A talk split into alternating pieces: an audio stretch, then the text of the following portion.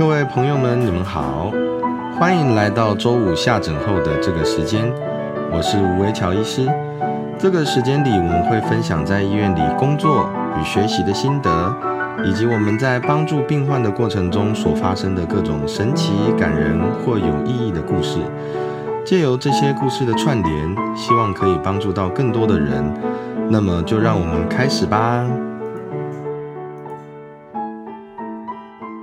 不知道过了这样这些时间哈，肺炎的话题好像又跃上了大家的嘴边呐，好像又大家又开始谈论这个肺炎到底是什么？其实肺炎就是肺部的发炎呐。那肺部的发炎哦，真的是可大可小。我们我常常就跟跟我啊，像学生啊，或者是病患哦，去解释肺炎啊，怎么解释呢？就是说，肺炎是肺脏的一个发炎过程哦，它可能会看到呼吸上的抑制啊，啊，甚至严重的话变成呼吸衰竭。那它是一个可大可小的疾病，有的时候它就像感冒，那甚至有些人他肺炎哈，他没有什么很特别的症状，那当然可能还是会发烧。或者是咳嗽啦，那咳嗽有时候咳一个礼拜、两个礼拜。那像我们胸腔外科最常碰到的就是相关肺炎的这个部分啊，其实是一个叫做脓胸的这个疾病。脓胸是什么呢？脓胸跟肺炎有点啊不太一样，但是它是一个一体的两面。肺炎是肺脏本身的发炎嘛，那你就把脓胸想象成说，肺炎可能到很严重的时候，不是肺部有可能会塌陷啊。哦，或者是说它会啊产生胸水，那这个胸水如果细菌跑进去，哦，这个就叫做叫做脓胸哦。所以我们讲那个脓胸其实是啊在形容脓在胸腔里面，而不是在肺脏里面。所以也就是说有另外一个疾病叫做肺脓疡啊，就是化脓的啊东西是在肺里面，而不是在热膜腔里面。哦，这个讲讲这个结构当然是有点难懂哦。那我们会碰到。啊，脓胸哦很常见，是在譬如说有糖尿病的患者啊，或者是说他本身有其他慢性病啊，啊，洗肾啊、肾衰竭这些，然后他一来的时候就说：“哎，我这边胸口很痛。”那所以在急诊的时候，很常会先做心脏的检查，比如说心电图，或者是抽我们心脏酵素。那甚至有的时候是心脏科都找来了，做完这个超音波，哎，心脏好像没什么事啊，但是他这个。胸腔看起来就是鼓鼓胀胀，然后他病人就说哇很痛很痛，然后他这个时候心脏科就会觉得说这个痛的感觉好像不是很像呃一般心脏病的痛嘛。好，那我们呃如果之后有机会碰啊，请到心脏科医师，当然再来跟大家讲一下心脏病这个东西。那心脏病其实也是个很大的议题啦。那我觉得我们胸腔科医师哈，先不要越俎代庖哦，就是当然我也是可以讲，可是呃我觉得。嗯，我是找到这个更适当的人来讲一下心脏病。那我们讲脓胸了哈，就说他这些患者很常是到了急诊之后，先看了心脏，哎，发现心脏没事情，然后照 X 光才发现，哎，怎么一边整个都白掉？那白掉当然也有可能就是纯粹的肺炎症，叫做呃，我们叫做肺呃肺叶性的肺炎哈，就是整个肺炎占满了肺叶。好，所以这整边侧啊，整个侧边很有可能就在 X 光上看起来就是整个白白的这样子。我们很常出现就是需要做断层才能够诊断这个脓胸，也就是像刚刚说，啊，你 X 光整个都白的，那其实下一个阶段我们就会让患者去做断层，电脑断层。这个跟前几集在讲就是做肺癌筛检有一点那个电脑断层有一点类似，一样都是哦，就是。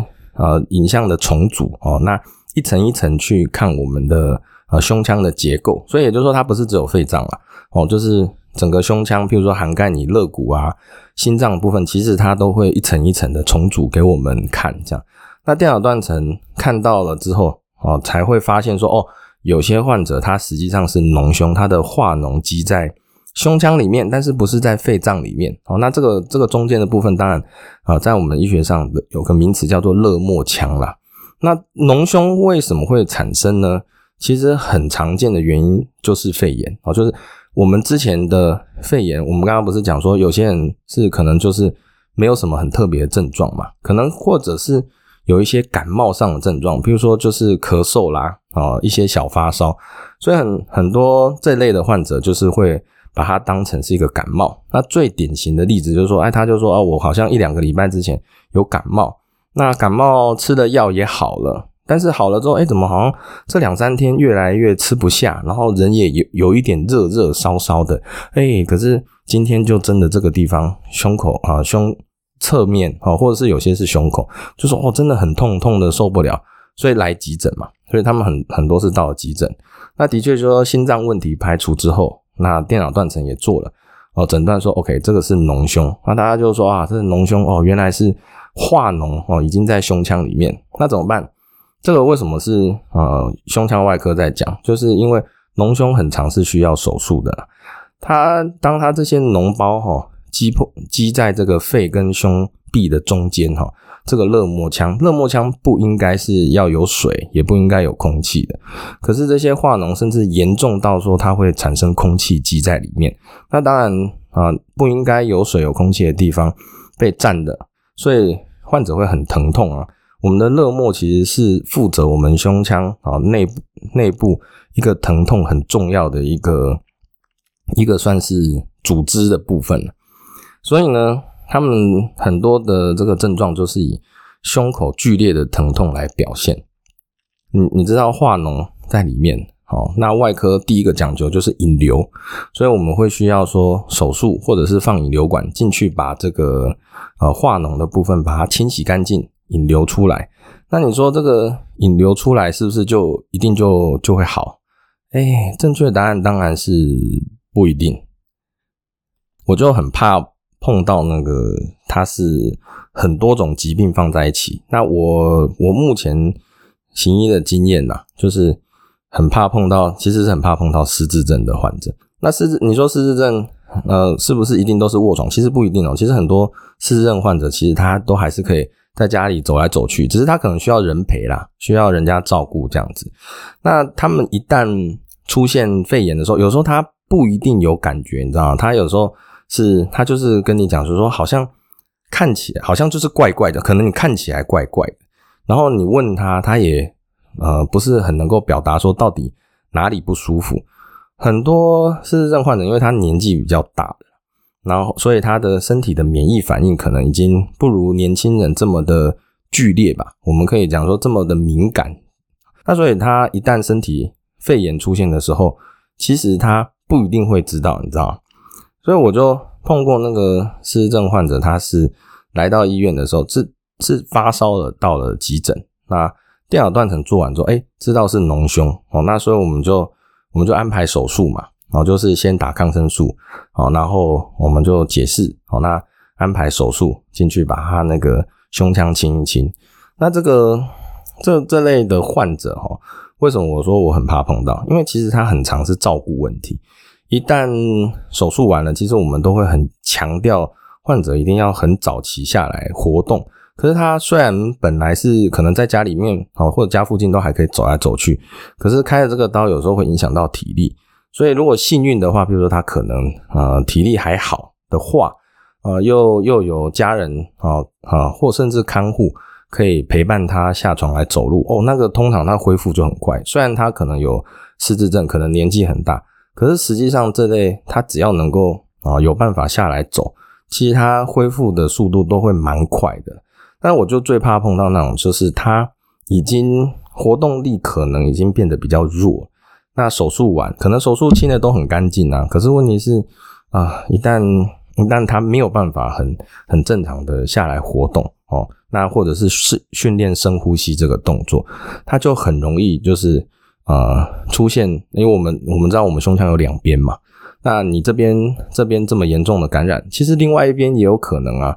那我就有碰过，就是说这边脓胸清完了，哦好了，那可能病患哎呼吸也不错，那很稳定的时候，啊结果结果说哎又发烧了，又发烧起来，发现是对面的肺炎，然后对面肺炎又变成脓胸，那又再开一次，等于是开了两边呐。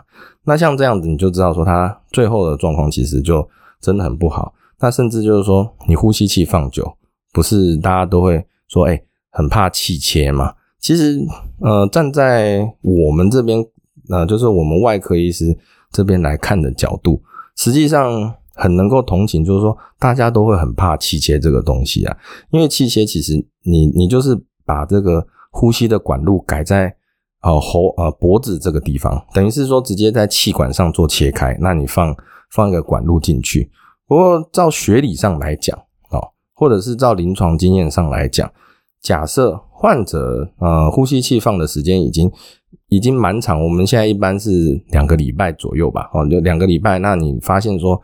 可能这个患者不太能够脱离呼吸器了，那我们当然就会开始谈说，哎，是不是可能需要气切啊？这些气切哈，其实不会，很多人都会觉得说啊，气切完是不是病患就恶化？实际上，气切并不本身并不会让病情恶化，它其实就是把呼吸的管路改在这个气管，就是脖子这边嘛。所以照学理上，就是你照结构上来讲，其实它。不会跟它原本的肺炎这个疾病有相关呢。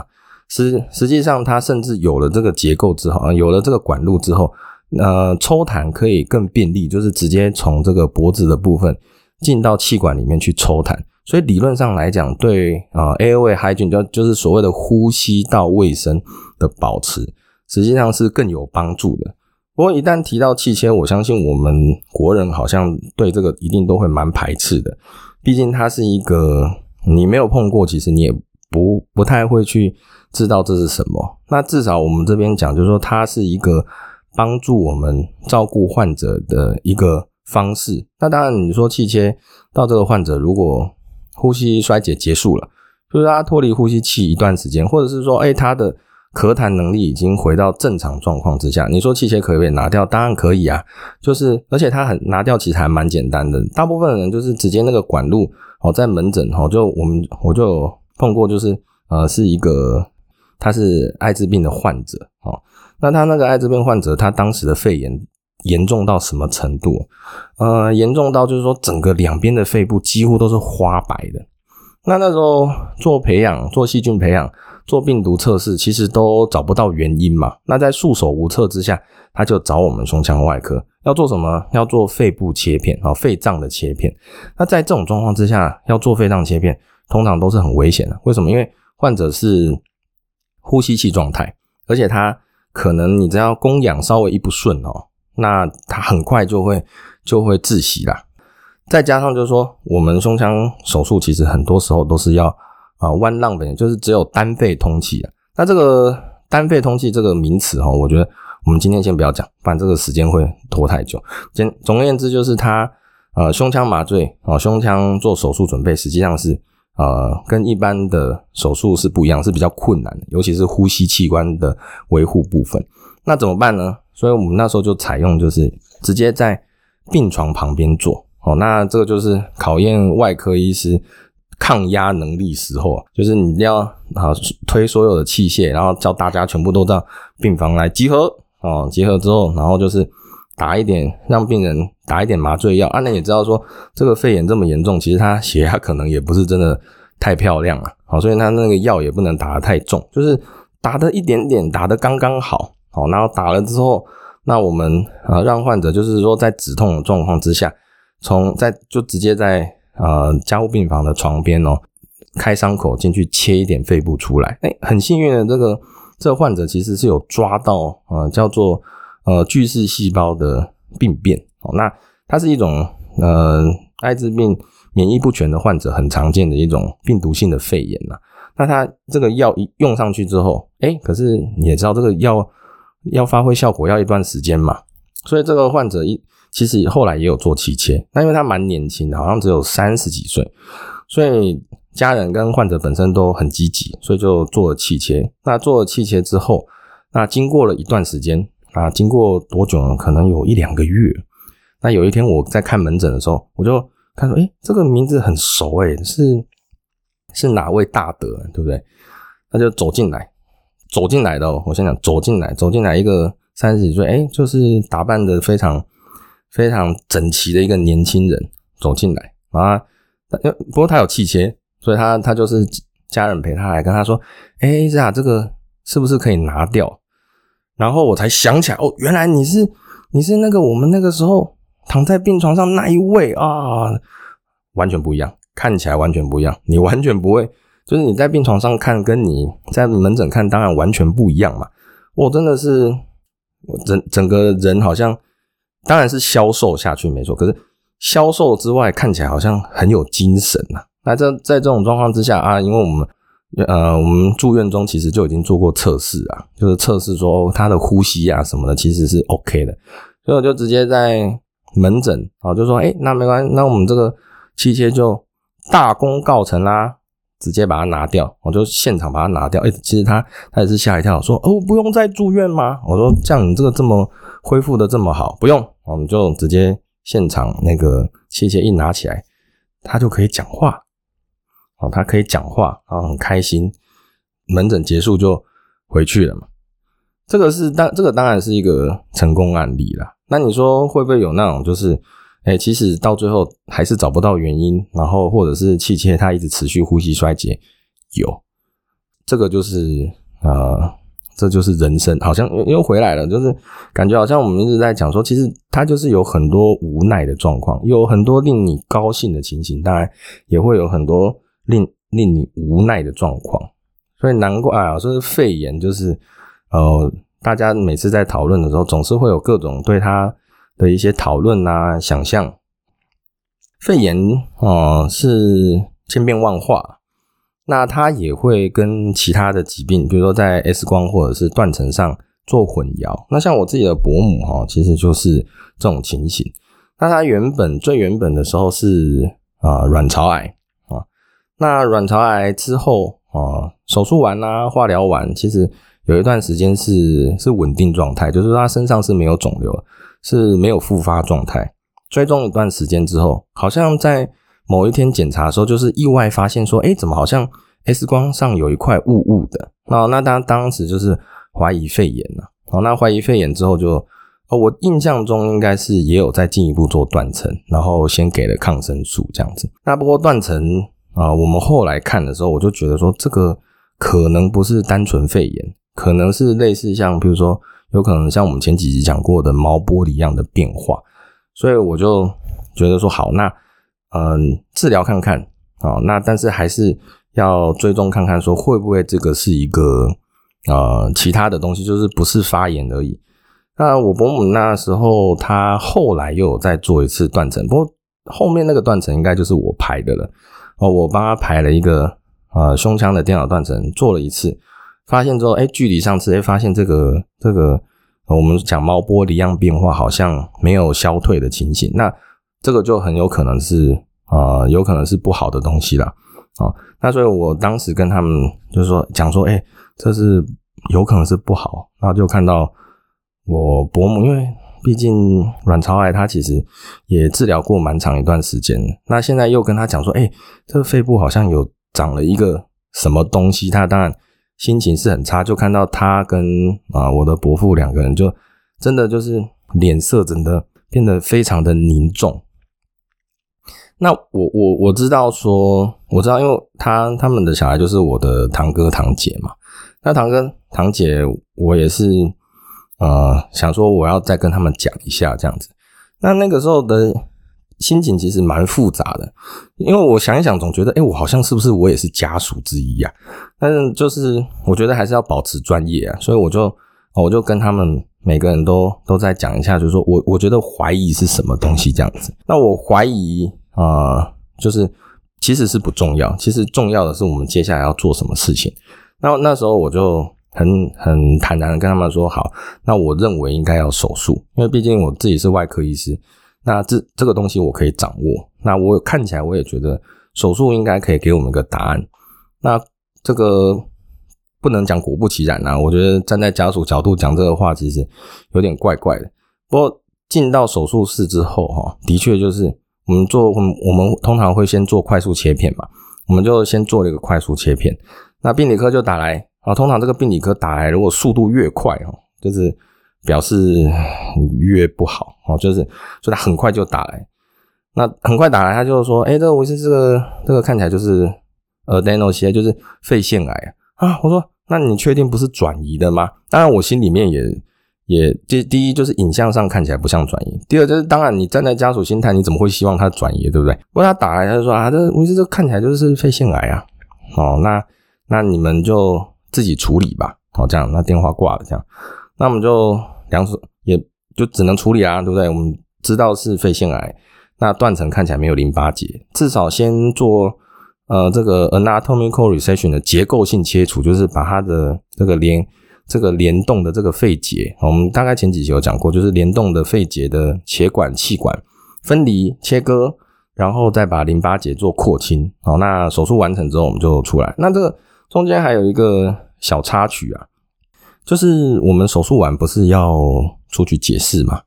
那解释我们一般解释都是啊，就是有个小房间，然后请家属进来。